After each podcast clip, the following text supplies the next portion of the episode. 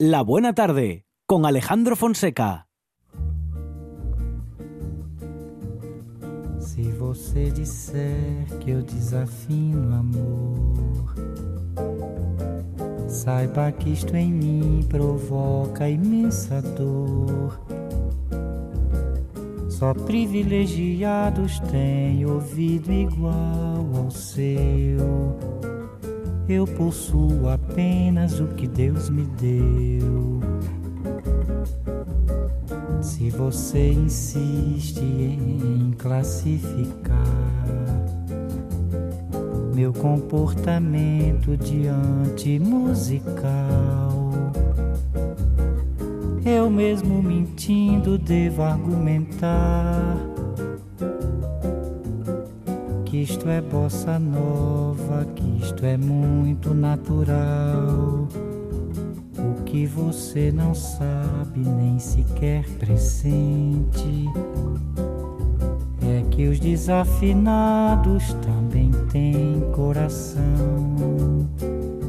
Fotografei você na minha Rolleiflex. Revelou-se a sua enorme ingratidão. Poderá falar assim do meu amor. Ele é o maior que você pode encontrar, viu? Você com a sua música esqueceu o principal. Que no peito dos desafinados, no fundo do peito, bate calado. Peito dos desafinados também bate um coração.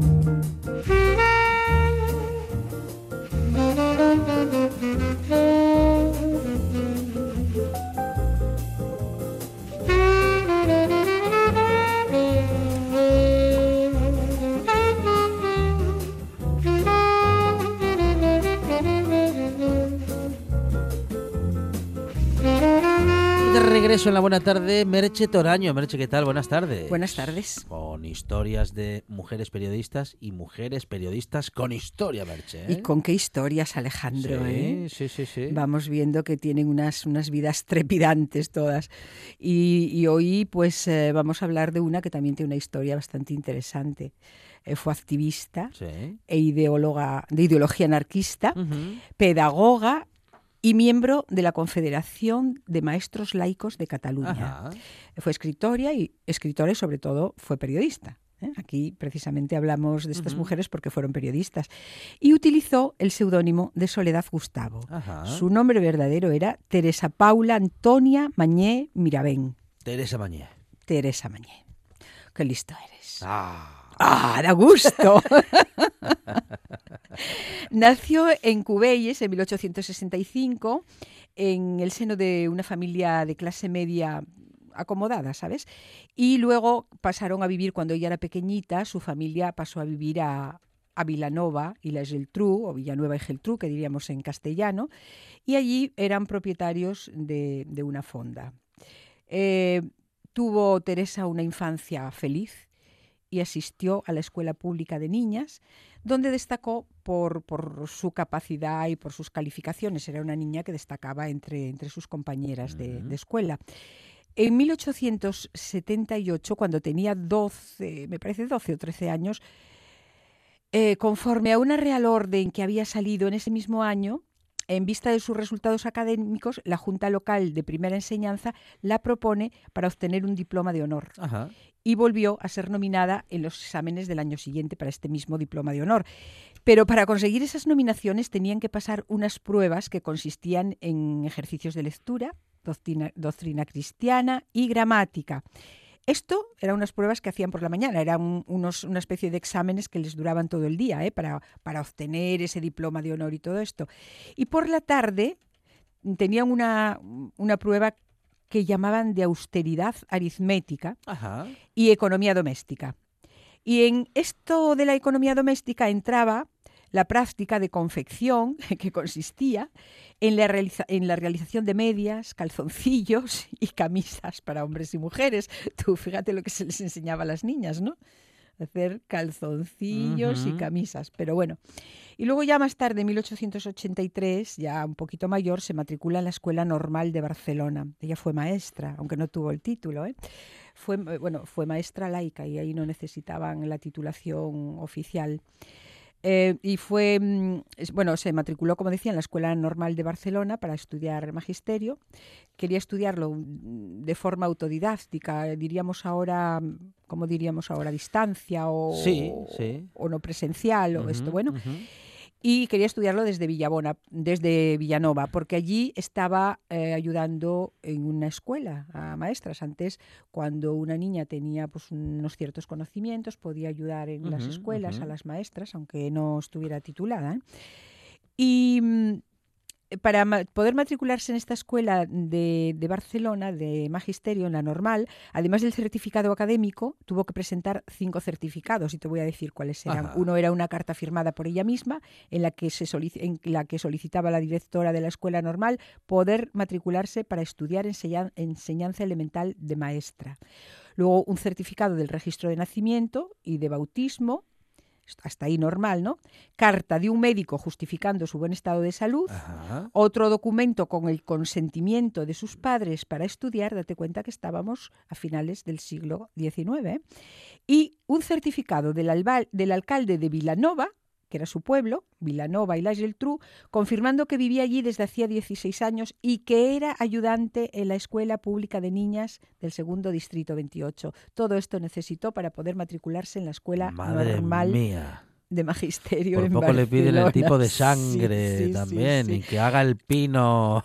Estamos hablando, fíjate, de, de aquellas épocas que la mujer pues tenía que justificar todo, ¿no? En su vida y, tenía muy pocos derechos todavía. Bueno, pues ya con todo esto pudo matricularse en enseñanza elemental de maestra en Barcelona, pero tuvo que pasar otra prueba preceptiva y se matriculó eh, en todas las asignaturas del curso. 1883 y 1884 y se volvió a matricular en el siguiente curso de 1885-1886, según consta pues, en, en el expediente. ¿no? Eh, pues se volvió a matricular otra vez, sí.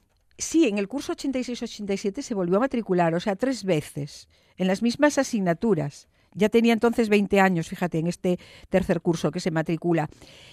Y estos datos de tantas matriculaciones en las mismas asignaturas demuestran que en realidad no llegó a empezar magisterio. Ah, vaya. Claro, se estaba matriculando en las mismas asignaturas año tras año. Y según dice un investigador de la vida de, de esta mujer, de Teresa Mañé, que se llama René Landmer, fue su oposición hacia las instituciones eclesiásticas lo que no le permitió aprobar.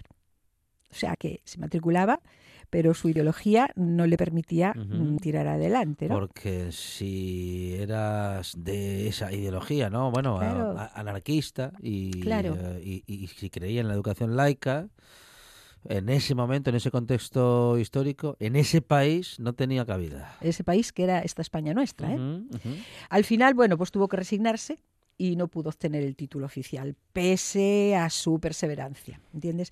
En el terreno ideológico, ella había comenzado militando en el federalismo, en el Centro Democrático Federal- Federalista, y en 1866, con la ayuda de Bertomeu Gavarró, abre una escuela laica en Vilanova, convirtiéndose, se- según Martín y Palomar, que son unos... eh, unos biógrafos de ella, en una de las primeras maestras laicas del Estado español y miembro de la Confederación de Maestros Laicos de Cataluña. Este Barto- Bartolomé Gavarró era un cura apóstata con un extraño pasado que tiró sus hábitos para dedicarse con todas sus fuerzas, porque dedicó su vida a esto, a difundir la enseñanza a confesional. Y llegó a convertirse pues, en el paladín o en el patriarca del laicismo en Cataluña primero y después en el resto del, del territorio español, de la península. En las primeras colaboraciones, ya entrando en, en prensa con, eh, con Teresa Mañé, fueron en periódicos siempre, siempre liberales, ¿no? Como los, las dominicales de libre pensamiento. Estos, estos, estos periódicos que te voy a nombrar, ya hemos hablado de ellos eh, con, al, al referirnos a mujeres anteriores, ¿eh? de las que hemos hablado aquí en esta sección. También en la Ilustración de la Mujer, en La Tronada, que era eh, una revista órgano de la Unión Española de Librepensadores y Librepensadoras, o en El Mensajero, que era un periódico federal. Utilizó varios seudónimos como Susana Tavera, Aurora Vilanova o La Dama Gris. Y fue el 31 de enero de 1888 cuando firma por primera vez con el seudónimo de Soledad Gustavo, que sería el nombre de batalla, por decir de alguna manera, o el nombre profesional que la iba a acompañar hasta que se murió en todos sus artículos y todas sus publicaciones y, y sus eh, libros. Tuvo contactos con librepensadores, con los más destacados de, su época, como fue, por ejemplo, Teresa Claramunt, que luego estuvo encarcelada con, con el marido de Teresa Mañé y bueno, y con muchos otros. Y esto la llevó a ella hacia el anarquismo, participando con ellos, con estos librepensadores, en actos públicos y colaborando en publicaciones, de las que algunos de ellos eran pues los propietarios o dirigían, como fue La Tramontana, El Productor o La Tronada, que eran unos periódicos pues de corte anarquista. En 1889, en el segundo certamen socialista, un certamen que se celebró en Barcelona, presentó una ponencia que se titulaba El amor libre. Estamos hablando de Teresa Mañé. ¿eh? Y ganó un premio. Y a partir de ahí ya se convierte en una de las portavoces en España de las ideas anarquistas, sobre todo en Cataluña. En esta ponencia, El amor libre, Soledad Gustavo reivindicaba que debía llegarse a la unión entre el hombre y la mujer en libertad, sin ningún tipo de interés económico ni social, porque esto, decía ella, suponía un vínculo forzoso que convertía a la mujer en esclava del hombre. ¿Mm? Bueno, y eso era la costumbre que primaba en la época, ¿eh?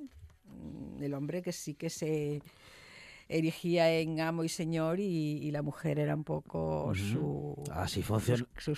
Así funcionaba, sí. Claro. Sí, sí. Entonces, por eso Teresa Mañé O- decía... O, mejor dicho, así no funcionaba, pero así era. Así era. Bueno, Sí. lo de funcionar es muy relativo, Por ¿no? eso. Funcionaba Mm, para unos y para unas no. Claro, claro. ¿eh? Como siempre. Y bueno, y como sigue siendo en muchos ámbitos. Sí, ¿eh? desgraciadamente. Entonces Teresa pues eh, siempre decía eso, que la pareja mm, tenía que, que llegar a, a serlo, a ser pareja, sin que eso supiera obligaciones, ni sometimiento, ni, ni coerción, ni nada de esto. En absoluta libertad, era lo que ella defendía. En esta época, cuando ella estaba mm, pues eh, metida en, en todas estas ideas anarquistas, conoce a Juan Monseni, o Monseñ, como dirían en catalán. Ujú. ¿eh? La NY en catalán es como una ñ. La conoció y lo conoció. Hay quien dice que, bueno, pues en los ambientes, otros dicen que en un acto laico, que era un entierro donde ella recitaba una poesía y tal, y bueno, allí se conocieron.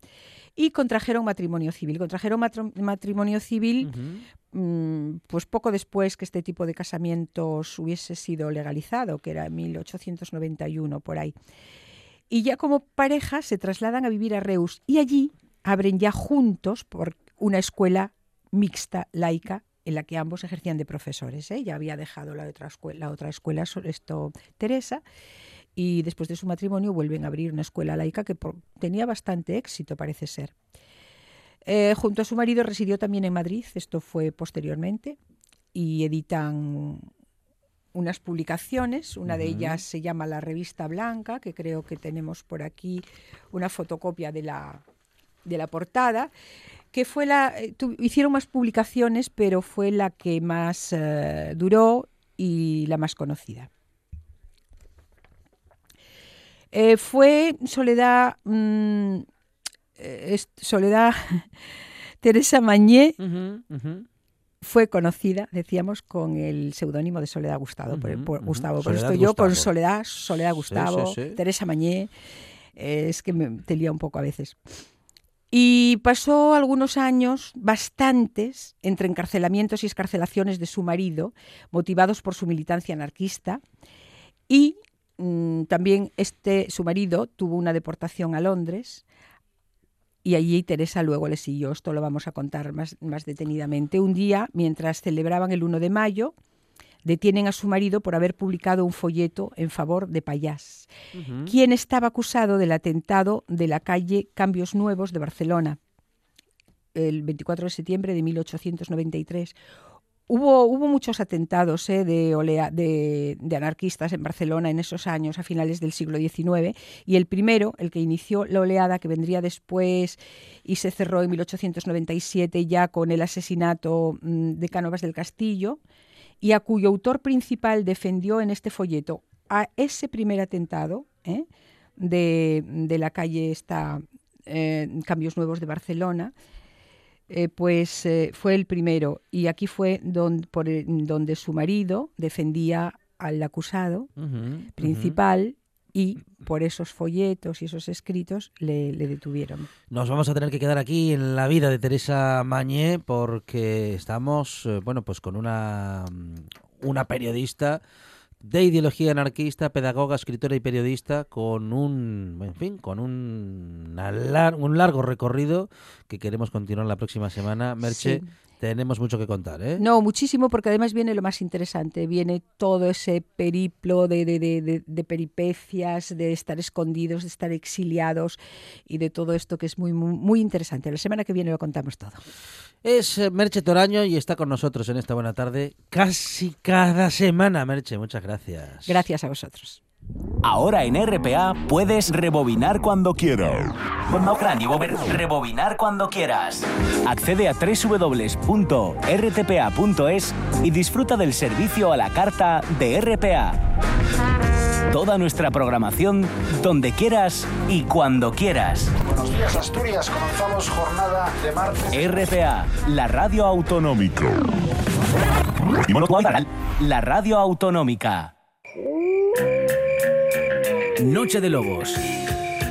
Tu lugar de encuentro con el rock and roll y el heavy metal en RPA. Todas las noticias, festivales, conciertos y mucho más os esperan en la manada. Noche de Lobos, la madrugada del domingo al lunes, de 12 a 2 de la mañana, en RPA.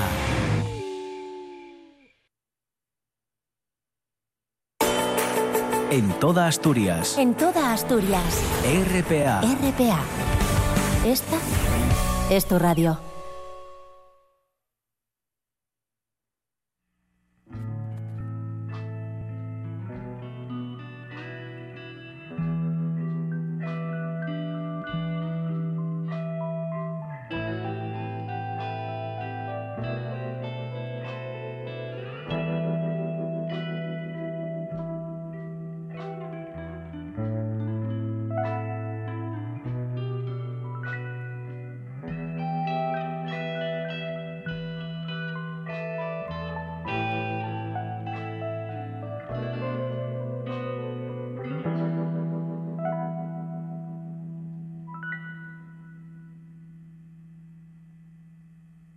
Tu primo colorado con barba camburada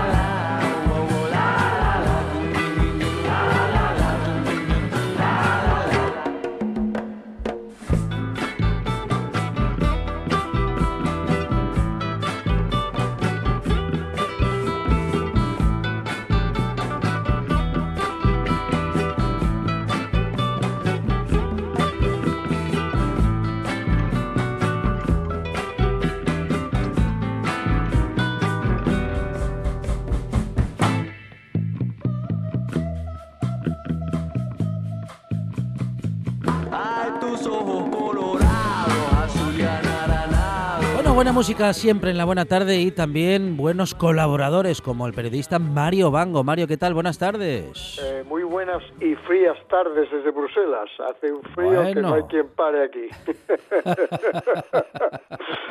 bueno, creo Bueno, que en Asturias, en Asturias no podéis tirar voladores, ¿eh? Que también No, no, para nada. De hecho, ha llegado un poco más el frío, pero bueno, también te quiero decir que nos da un poquito de descanso la lluvia, lo cual no está nada mal, aunque dicen que van a ser un par de días nada más. Bueno, Mario, abrigarse, ya sabes, que no es que haga mucho o poco frío, sino que es el abrigo lo que, lo que hay que modificar, ¿eh? Y, y un poco de vino bueno. caliente, ahora que eh, en todas las ciudades belgas, especialmente en Bruselas, que es muy bonito el mercadillo de Navidad, pero en todos los mercadillos, en todas las ciudades hay mercadillos y venden un vino caliente que es una delicia, es vino, es vino con un con unas especies y alguna cosa más y, y la verdad es que bueno que, que no va mal eh para este frío no va mal no no Las, cos- las costumbres gastronómicas adaptadas a bueno pues al, al medio, ¿no? Eso Bueno, es. bueno. Bueno, Mario, tenemos tenemos y hay nuevo equipo europeo, comisión, consejo, por fin todos toman posesión. Pues sí, es verdad, ¿eh? el día uno que se celebraban además los- el décimo aniversario del Tratado de Lisboa, que es el último tratado importante de la Unión Europea, pues tomaron posesión eh, todos los nuevos presidentes. El del Parlamento ya había sido elegido antes, pero los otros, el del Consejo y el de la Comisión y el de el eh, Banco Central Europeo, pues tomaron posesión el domingo.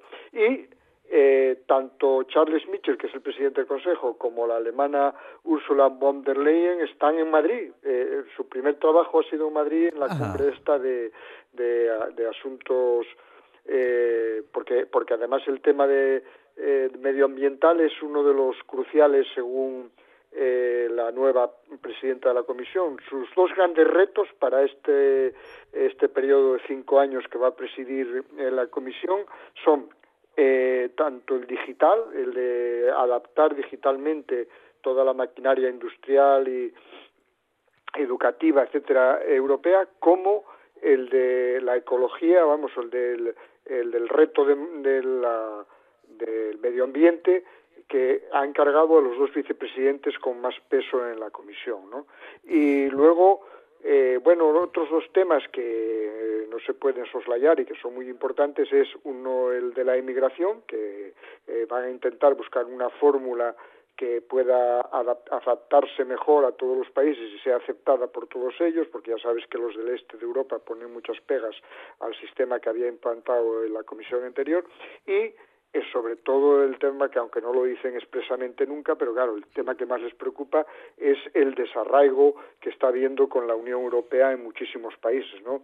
Eh, con votaciones a partidos de extrema derecha o de extrema izquierda, pero sobre todo de extrema Sí, derecha, sí. que no son proeuropeos. Eso sí les preocupa muchísimo, no lo dicen en público, pero eh, van a adaptar, van a buscar fórmulas para que eh, Europa vuelva a tirar del carro de todas las naciones y vuelva a ser un, considerada como lo que era, ¿no? Como un referente dentro de la, de la Unión. Pero bueno, es un reto importante. ¿eh? Bueno, ah, y se toma en serio Europa, eh, bueno, pues eh, el, al medio ambiente y se toma en serio, al menos en los papeles, ¿no? Esta cuestión y parece que le da una relevancia, bueno, pues eh, principal, Mario. Eh, fíjate que, que tomaron posesión el domingo y, y el martes, eh, hoy martes ya están, o ayer lunes ya estaban en Madrid, y hoy martes están participando en, en, la, en, en el- en la cumbre esta de, de Madrid, ¿no? En la cumbre de Chile que se celebra en Madrid. Porque efectivamente le dan mucha importancia, porque creen que, que es un asunto crucial para la humanidad y porque Europa eh, hay un, un gran acuerdo entre conservadores, liberales y socialdemócratas, que son los que tienen el peso de la, del gobierno europeo, en que hay que tomar medidas eh, pronto y eh, un- la discusión inmediata después de estos actos de Madrid es que eh, están intentando que en el año 2050 no haya en toda Europa eh, ninguna fuente de, de energía que produzca contaminación, ¿no? Y eso es, pues claro, eso es un es un asunto de la máxima importancia porque países como Alemania eh, que es el principal, la principal industria de Europa, se concentra en Alemania, tiene que tomar decisiones de mucho calado para que en el 2050 no haya no haya emisiones de efecto inver- invernadero, ¿no? Bueno, y mañana se celebra el Comité de las Regiones, eh, que tiene temas muy importantes como la descarbonización. Bueno, importantes sobre todo para Asturias, Mario. Sí, claro, claro. El Comité de las Regiones, que, que mañana eh, se celebra mañana y pasado, eh, mañana por la tarde eh, va a tener un acto eh, en Bruselas para conmemorar los 25 años de su existencia. Lleva ya 25 años funcionando. El Comité de las Regiones no tiene un carácter ejecutivo. Siempre que se habla de él, pues se habla de un lugar en el que se exponen ideas y de que se mandan propuestas tanto a la Comisión como al Parlamento como al Consejo Europeo, pero ellos realmente no toman las decisiones finales.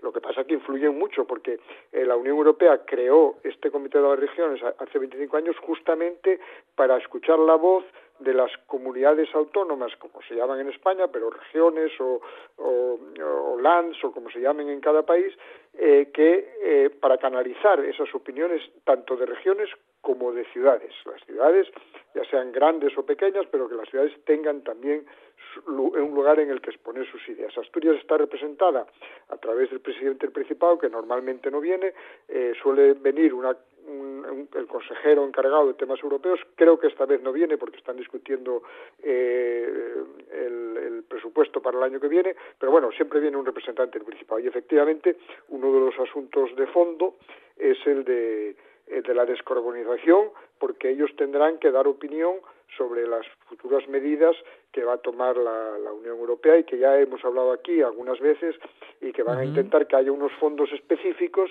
para ayudar a esa, eh, la semana pasada lo comentábamos, para ayudar a esas regiones eh, especialmente. El, jue- el jueves por la mañana en el Comité de las Regiones estará Frank Timmermans, que es el vicepresidente encargado de los temas de medio ambiente en la Unión Europea, que es un peso superpesado de, de la Unión Europea y que va a explicar a ver cómo, qué criterios tiene él y, y, la Comisión respecto a ese fondo. Por lo tanto, será una, una sesión muy muy importante que tendrá, por lo tanto, eh, que tendremos que hacer un seguimiento sobre lo que vaya a decir porque va a tener una repercusión directa en Asturias. Lo que él aplique o lo que él piense, si luego se aprueba más adelante, pues tendrá una aplicación directa en Asturias. Sí, sí, efectivamente. Y es un seguimiento que vamos a hacer en esta buena tarde con Mario Bango desde Bruselas. Mario, gracias. Un abrazo. Hasta luego. La radio es información, noticias, actualidad. La radio es entretenimiento, es música. La radio es palabra. Pero sobre todo, la radio eres tú. RPA. Si nos escuchas, te escuchas. Una de vinilos al ajillo, dos de micros al cabrales, tres de cables afogados. Oído cocina. Carlos Novoa se cuela en las mejores cocinas del país Astur. De lunes a viernes, de 9 a 9 y media de la noche, en RPA.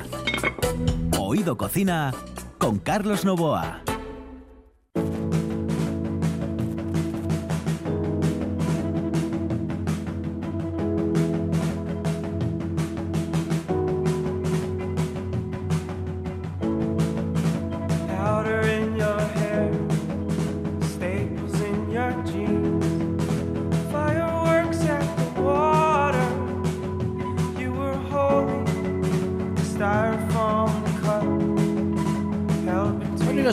Actualidad siempre son nuestra excusa en eh, esta parte del programa, en nuestra tertulia de actualidad. Alfonso Flores, ¿qué tal? Buenas tardes. Hola, buenas tardes, muy bien estar aquí. Rafa Velasco, bienvenido. Buenas tardes. Marta Menéndez, ¿qué tal? ¿Cómo Hola, estamos? muy buenas tardes. Y Jesús Alfaro, compañero, Buenas ¿qué tardes, tal? Alex, buenas tardes. Bueno, mm, eh, se ha hablado mucho en estos días de la mesa del Congreso, de bueno, pues eh, de la concreción, ¿no? De esa de esa mesa que se estaba formando hoy, de una estructura que eh, finalmente ha quedado formada por Merichel Batet, que ha obtenido 166 votos del Partido Socialista como presidenta de la mesa, vicepresidencia primera para Alfonso Rodríguez de Celis, del Partido Socialista también, con 108 votos.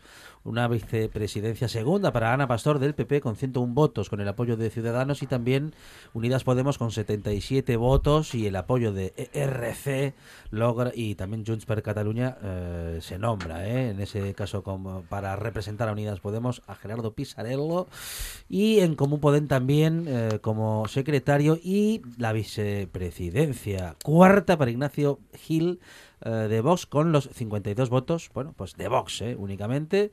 De modo que finalmente el cordón sanitario que promulgaba el Partido Socialista para excluir a la fuerza ultraderechista de Vox de la mesa del Congreso, bueno, ha fracasado por, por, por una parte por falta de acuerdo con el Partido Popular y también por el interés del Partido Socialista en hacerse no solo con la presidencia del Congreso, sino que también con la vicepresidencia primera de la Cámara, lo cual ha provocado que tuviese que, vamos a decir, entre comillas, gastar sus votos para poder eh, bueno pues favorecer a Gómez de Celis eh, en esa vicepresidencia primera. Bueno, eh, como veis este asunto, algunos planes salieron bien, no todos, y eh, bueno, pues finalmente Vox tiene representación en la mesa del Congreso. Bueno, pero la izquierda puede estar satisfecha porque se queda con seis de los nueve puestos de la mesa. Es verdad que, a ver, una vicepresidencia primera se puede entender que el PSOE no la quiera ceder porque además era la figura de Ana Pastor, es una figura muy importante, con mucha presencia, y per permitirle a ella ser presidir el Congreso cuando no esté el, la presidenta pues claro, era una cosa que para el PSOE era difícil de, de, aceptar eso, perder esa primera vicepresidencia. Al final la secretaría sí que ha salido el pacto, se ha podido dejar afuera a Vox en la secretaría si solo tiene un puesto. Bueno, uh -huh, uh -huh. al fin y al cabo Vox está ahí, sí, podrías haberle hecho un, un cordón sanitario, como se dice, pero están ahí y, y, aparte que la derecha no ha querido entrar en, en ese cordón sanitario. Uh -huh, uh, Rafa, ¿cómo, ¿cómo lo ves? Bueno, a mí me desagrada, ¿no? Me desagrada que una organización política como vos, que evidentemente tiene 52 diputados y hasta ahí nada que decir, pues se les pueda seguir accediendo a puestos de, de responsabilidad, aunque sea dentro del propio eh, Congreso. Yo creo que eso eh, al final forma parte de, una, de un blanqueo, una naturalización de una organización que yo creo que no debería tener ese estatus o que los demás partidos les deberían no dar ese estatus por, porque yo creo que eh, por sus planteamientos, por su trayectoria en los últimos tiempos y demás, pone en claro cuestión elementos esenciales de, de, de la democracia, de la igualdad, de los derechos humanos etcétera, ¿no? Y entonces ahí, mm, independientemente de la jugada, como lo haya hecho el Partido Socialista o no, que eh, planteaba aquí antes, eh, bueno, que podía haber dudas, hombre, lo que es triste es que, que, el Partido Popular siga jugando a, a, ese blanqueamiento y siga eh, a, a vos como, como un hermano menor, ¿no? Y que lo siga tratando como tal y no como hace la derecha en otros países de Europa, ¿no? Marta. Bueno, yo creo que lo, lo, de hoy, de entrar Vox en la mesa del Congreso, toda la primera parte coincido con Alfonso, el Partido Socialista no se podía permitir el perder esa vicepresidencia, pero lo de hoy de Vox, de entrar en la mesa del Congreso, eh, finalmente es la consecuencia lógica de un proceso de blanqueamiento que empezó mucho antes. Empieza desde el momento en que se le permite eh, forma, eh, se forman gobiernos gracias a su apoyo, como es el caso de Andalucía, eh, desde el momento en que no se aprueban reprobaciones como la de Ortega Smith el otro día, eh, con una repetición electoral que les permite aumentar escaños. Entonces yo creo que lo de hoy mm, es una consecuencia lógica, teniendo en cuenta además que es la tercera fuerza política de este país, por mucho que nos desagrade. Entonces es muy complicado cómo le impides en ese engranaje eh, formar parte de algo en lo que ya está metido hasta dentro. Uh -huh, uh -huh. Jesús. Yo creo que desafortunadamente eh, Vox ha entrado en España en el Parlamento plural para quedarse y yo creo que es desafortunado porque yo creo que Vox representa lo peor de nuestra sociedad. Es volver a repetir mmm, circunstancias que muchos queremos olvidar. Es decir, Vox es un partido populista, neofascista, que pretende recuperar las ideas que eh, centraron eh, la política del franquismo. Y yo creo que es, es, muy difícil.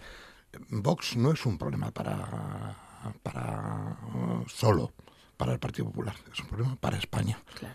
Y yo creo que, que, que, bueno, lo que pasa que, que bueno, que, que las decisiones políticas de la del Partido Popular, de CDS, de mm, blanquear, como habéis dicho, de permitir mm, eh, que, que Vox, la extrema derecha, el neofascismo, marque la agenda, pues tiene como resultado, mm, desafortunado, un Parlamento que es plural, es evidente porque la sociedad española es plural, pero que nos puede llevar a problemas graves. Bueno, y sí, Marta. Este, no, no, no, sí, simplemente sí. comentar que la, es, efectivamente es un, es un parlamento plural, eh, pero estamos en una sociedad muy plural, pero al mismo tiempo muy polarizada, en dos grandes bloques inamovibles y sin ningún tipo de nexo en común. Con lo cual esto también nos lleva a que esos dos grandes bloques, en cualquier bloque, eh, vas a tener siempre posiciones extremas a un lado y al otro. Eh, y eso es lo que nos va a impedir llegar a acuerdos. En otros países ha podido a lo mejor hacerle un cordón sanitario porque no existe esa fractura social y política eh, y se entiende que hay cosas que hay que dejar fuera eh, por encima de, de, de, de, posicionamientos más ideológicos incluso. Uh -huh, uh -huh. Sí, sí, sí yo, yo, creo que además es, eso va muy ligado a, a, lo que planteaba Jesús y el, el, el franquismo y, y, el no haber superado debidamente esa etapa histórica y demás. Y yo creo que eh, eh, se da esa polarización en dos bloques donde vos forma parte de, de uno de ellos, porque realmente en ese bloque mmm, no se entiende que se puede ser demócrata sin ser antifascista o sin ser eh, que, un partido como vos, eh, que es claramente mmm, reaccionario y con planteamientos en torno no solo a la mujer, sino al, al, extranjero, a las minorías, etcétera, etcétera, que conectan claramente con el pensamiento fascista, pues o, eh, en otros países se les considera outsiders en sí, independientemente que haya una polarización entre izquierda-derecha o entre otros eh, extremos de la, de la política, ¿no? porque se considera que dentro de la democracia el fascismo no cabe. Y el problema es que en España se ve como normal, probablemente también porque el Partido Popular en el fondo viene de ahí y que se fundó con siete ministros de Franco y siguen considerando que son del mismo árbol, ¿no? Y eso, eso es muy peligroso porque además el Partido Popular a veces entra en esa competencia.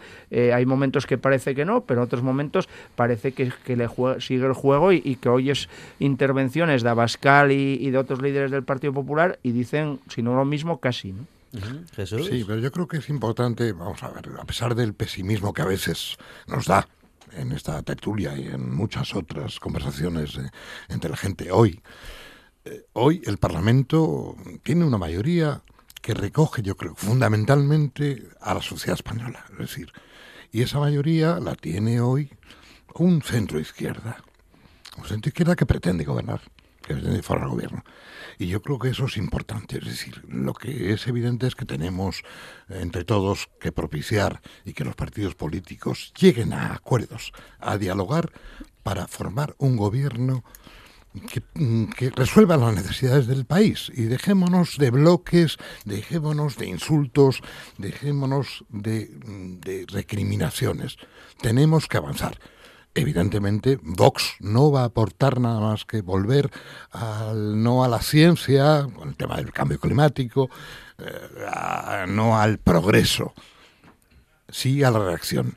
Tenemos que evitar eso. Yo creo que hoy la mayoría de la mesa del Parlamento es una manera de centro izquierda, de centro izquierda moderado, que nos va a permitir avanzar en este país, frente a los que no quieren avanzar, como el Partido Popular y, y su secuela eh, neofascista del partido de Vox. Bueno, podemos eh, recordar en todo caso las funciones de los integrantes de la mesa. La, pre la, presidenta, bueno, el presidente, en este caso presidenta, hace cumplir el reglamento de la Cámara. Eh, además, mi, Merichel Bachet repite eh, en, esa, en esa función respecto a la legislatura anterior. Eh, también interpreta el reglamento en caso de duda, dirige los debates, ordena los pagos y convoca la mesa del Congreso y los miembros de la mesa representan a España en los viajes institu institucionales a los que asiste el Congreso y se reparte por turnos. Y si a Vox le tocase representar al eh, Congreso en asuntos en los que ideológicamente está claramente en contra, ¿qué sucedería? ¿Representaría al Congreso de manera contraria? Eh, porque si es por turnos, Hombre, tienen una vicepresidencia cuarta. Ya va a ser difícil Ah. que ellos algu- tendrían que faltar los tres primeros vicepresidentes para ellos poder dirigir una sesión del Parlamento, Ajá, ajá. que les pudiera dar visibilidad. Y luego en esos viajes institucionales normalmente nunca va solo un miembro de la mesa, Ajá. sino va una delegación parlamentaria, o sea que por ahí yo creo que no hay problema de que pues, Bueno, pueda no tener. te fíes mucho. Una palabra mal dicha en un lugar incorrecto y puede generarte un conflicto internacional político de tamaño considerable. Eh, hombre, yo espero que mm, sabemos lo que piensan, sabemos eh, lo que buscan y, y lo que sí espero es que al menos, ya que tanto defienden a España, tanto se envuelven en la bandera española, sean conscientes de, esa, de la importancia que tiene representar a España fuera de nuestras fronteras, ¿no? Bueno, bueno. Así están las cosas ahora mismo ¿eh? en el, eh, Congreso. Algunos diputados de otros partidos, eh, en este caso diputados independentistas, han votado nulo. Los de la CUP han escrito incluso en los votos la- las palabras amnistía y autodeterminación. Los de Bildu, la palabra libertad y Junts per Catalunya y ERC, es decir, Esquerra Republicana de Cataluña, escribieron libertad. ¿Eh? Y en el Senado han sido elegidos vicepresidenta primera y segunda Cristina Narbone del PSOE y Pío García Escudero del Partido Popular.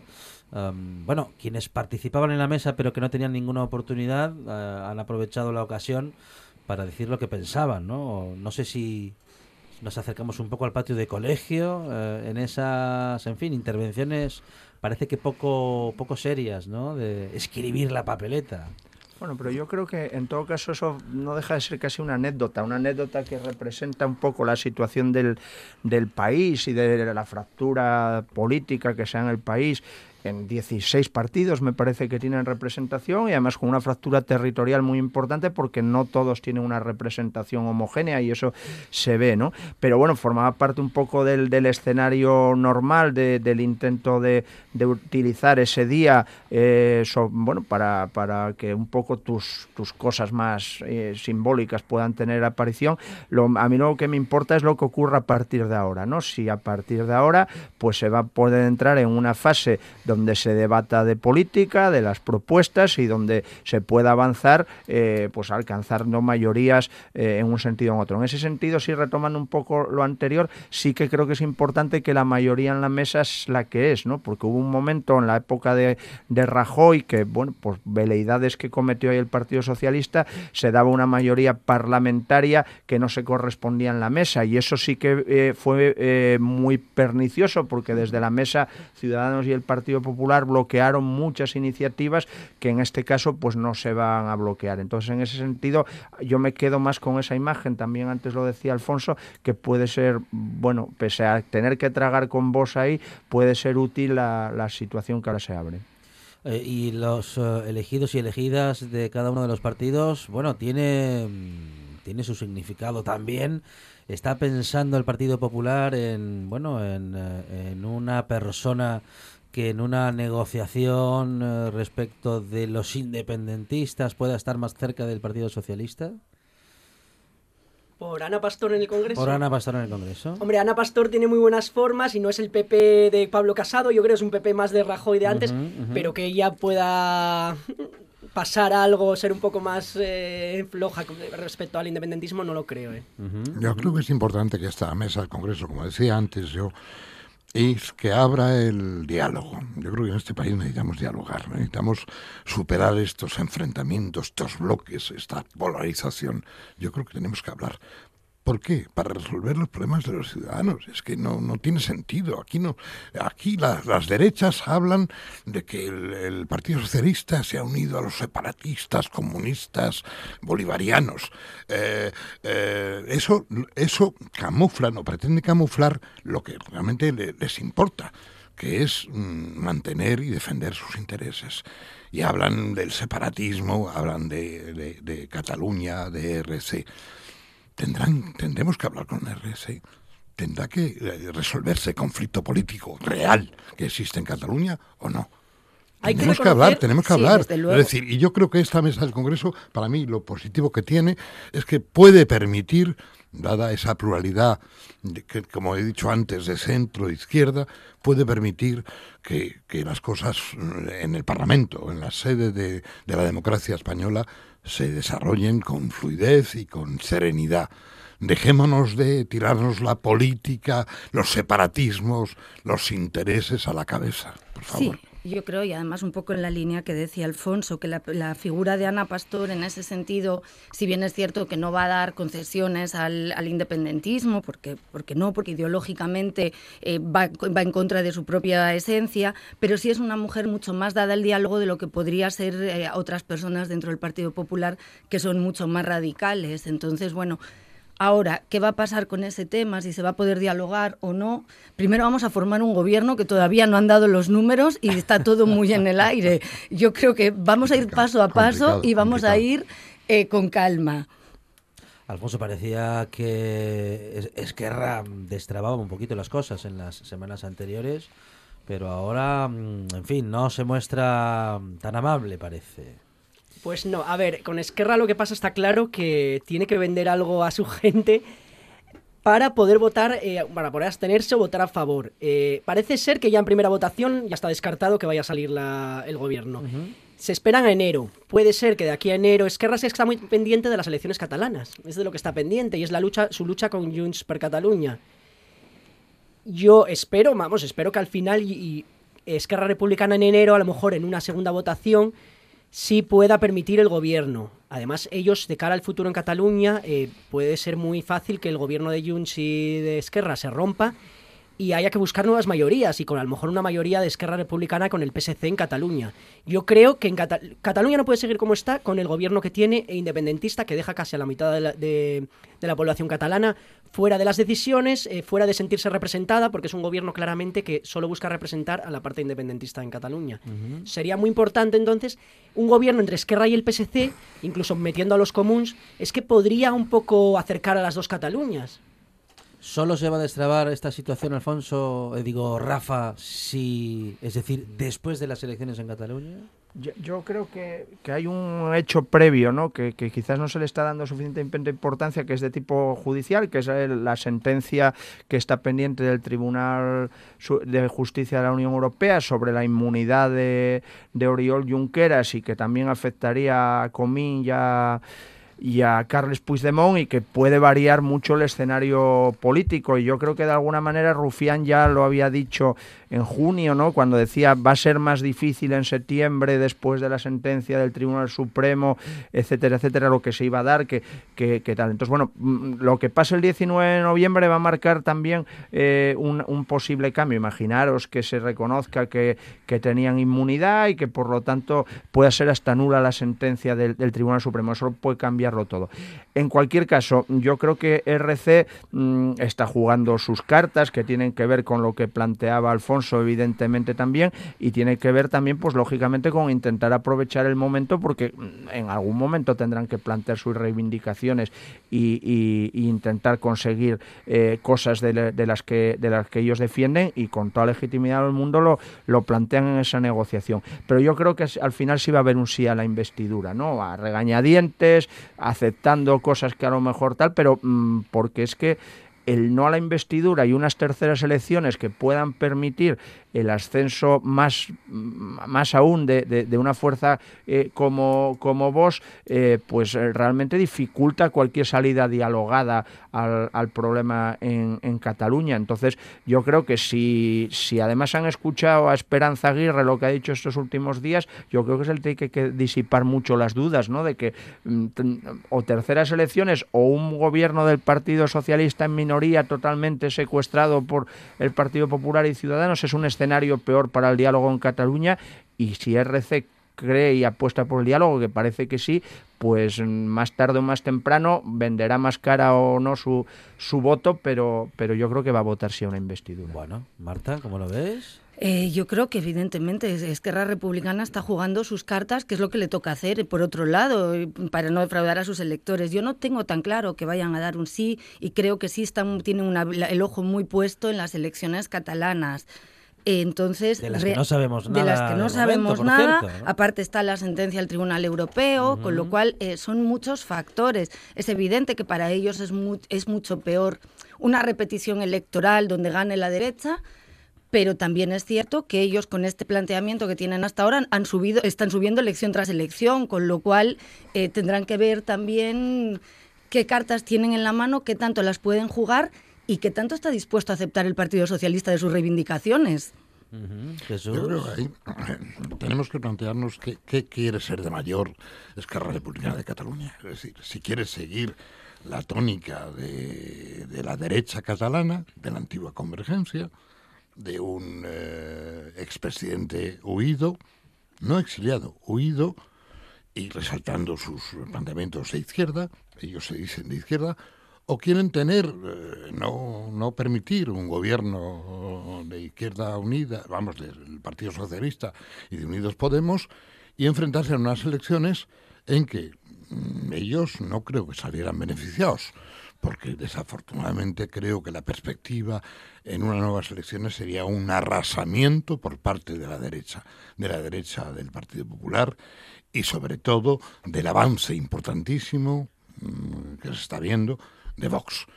¿Qué pretenden? Eh, ¿Quieren eh, gobernar Cataluña? ¿Quieren administrar Cataluña? ¿Quieren colaborar en el gobierno de España?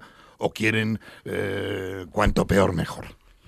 Tendremos que, vamos, los socialistas tendrán que mm, propiciar esa, esa contradicciones y resaltarles esas contradicciones. ¿Qué queréis de mayones?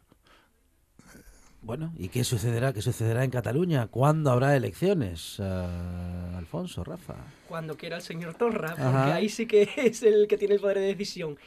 Que eso Esquerra, claro, es que Esquerra un poco va de comparsa del señor Torra sin querer ser comparsa. Realmente en Esquerra hay, mucho, hay hay mucha gente molesta con, con Torra. Pero de momento aguantan con él y están eh, realmente eh, detrás de él a ver lo que decide él cuando serán elecciones. Yo creo que quizá las elecciones catalanas pues podrían ser pues en esta primavera. Pues para eso falta mucho, ¿eh? Mm. Sobre todo teniendo en cuenta que otras cuestiones no pueden esperar tanto, Rafa.